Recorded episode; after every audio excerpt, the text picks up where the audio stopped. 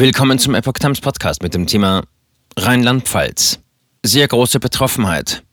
Ermittlungen nach Polizistenmord dauern an. Ein Artikel von Epoch Times vom 2. Februar 2022. Zwei Männer stehen wegen tödlicher Schüsse auf Polizisten unter Mordverdacht. Zuvor sollen sie als Wilderer unterwegs gewesen sein. Sie wurden womöglich zufällig entdeckt. Nach den tödlichen Schüssen auf zwei junge Polizisten in der Pfalz untersuchen die Ermittler am Mittwoch weitere Details zu den beiden festgenommenen Tatverdächtigen. Die Behörden wollen unter anderem klären, ob die Männer über Waffenbesitzkarten verfügten, wie die Staatsanwaltschaft in Kaiserslautern mitteilte. Bei der Festnahme der Männer am Montag im Saarland war ein großes Waffenarsenal sichergestellt worden. Die Ermittler wollen auch den rund 150 Hinweisen nachgehen, die zu dem Verbrechen bis zuletzt eingegangen waren. Seit Dienstag sitzen die 32 und 38 Jahre alten Saarländer wegen Verdachts auf gemeinschaftlichen Mord und Wilderei in Untersuchungshaft. Sie sollen am frühen Montagmorgen bei einer Verkehrskontrolle im Kreis Kusel, er liegt im Südwesten von Rheinland-Pfalz und grenzt ans Saarland, eine 24 Jahre alte Polizeianwärterin und einen 29 Jahre alten Oberkommissar erschossen haben. Die Ermittler vermuten, dass die Männer Jagdwilderei vertuschen wollten. Der Kofferraum ihres Kastenwagens war demnach voller Wild keine Hinweise auf politisch motivierte Tat.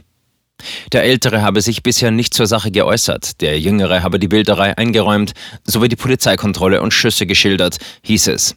Er hat der Staatsanwaltschaft zufolge bestritten, selbst geschossen zu haben. Die Ermittler gehen davon aus, dass mindestens zwei Waffen verwendet wurden und diese von beiden Beschuldigten genutzt wurden. Hinweise auf eine politisch motivierte Tat oder etwa Verbindungen in die sogenannte Reichsbürgerszene gebe es nicht. Die Tatverdächtigen sind nicht vorbestraft. Der 38-Jährige sei der Polizei aber bereits wegen Jagdwilderei und Verkehrsunfallflucht aufgefallen. Der 32-Jährige wegen Betrugsdelikten hieß es. Der Staatsanwaltschaft zufolge droht den Männern nun lebenslange Haft. Es gehört nicht zu unserer Vorstellung von Deutschland, dass jemand auf offener Straße mit Jagdwaffen schießt, weil er vielleicht beim Wildern erwischt wird, sagte Oberstaatsanwalt Udo Gehring. Polizei zutiefst entsetzt und traurig. Der Kaiserslauterner Polizeipräsident Michael Denne sagte, nach dem Tod der Kollegen herrsche sehr große Betroffenheit bei der gesamten rheinland-pfälzischen Polizei. Seit 4.22 Uhr gilt für uns eine neue Zeitrechnung. Wir sind schockiert, zutiefst entsetzt und traurig. Montagmorgen, 4.22 Uhr, ist der mutmaßliche Zeitpunkt des Verbrechens. Die Ermittler sprachen auch von Beifallsbekundungen mit den Tätern in sozialen Medien. Dies werde man nicht hinnehmen, kündigte Frank Gautsche von der Kriminaldirektion Westpfalz an.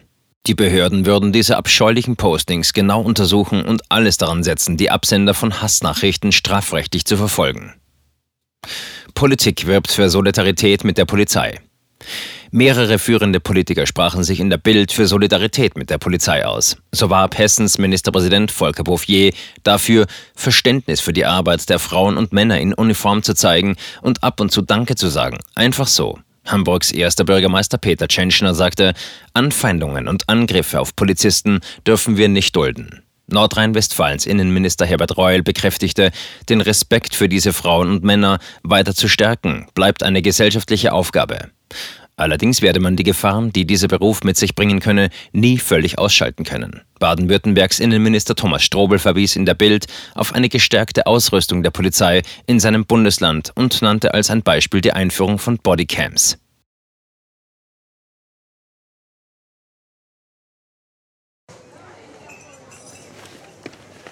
Bis Brot ich ess, das Lied ich sing. In Zeiten von Twitter und Facebook hat diese Redewendung aus der Zeit der Minnesänger neu an Bedeutung gewonnen.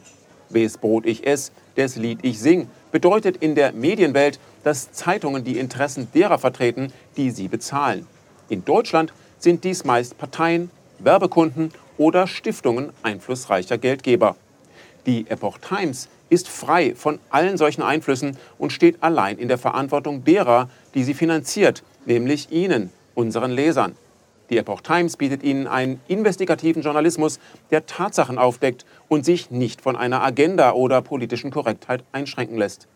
Wenn auch Ihnen wirklich unabhängige und unzensierte Informationen wichtig sind, dann finden Sie diese in der neuen Wochenzeitung der Epoch Times.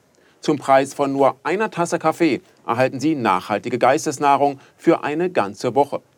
Bestellen Sie die Epoch Times jetzt gratis drei Wochen lang zum Kennenlernen und lesen Sie den Unterschied.